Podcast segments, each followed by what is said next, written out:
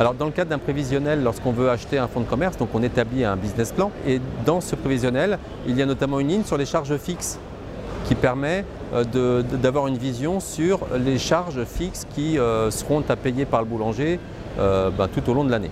Parmi ces charges fixes, il y a les charges d'assurance, les primes d'assurance, et on observe souvent que dans les prévisionnels, ce montant est minoré, notamment pour que le dossier passe plus facilement, et on retrouve parfois des boulangers qui sont un peu coincés par euh, ce montant un peu limité. Il faut savoir qu'il y a l'assurance du commerce, mais il peut y avoir la camionnette professionnelle, il y a la complémentaire santé, il y a l'indemnité journalière, la rente d'invalidité, éventuellement un capital d'essai euh, et la retraite complémentaire euh, à mettre en place.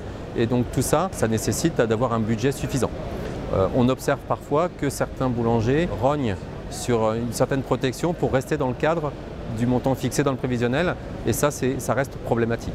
Dans le choix de son assureur, le prix est un élément à prendre en compte mais euh, il est euh, moins important que euh, le niveau de prestation et de garantie que l'on prend pour protéger son entreprise. La MAPA est présente sur tout le territoire français avec ses 82 agences et ses 350 conseillers qui sont à votre service.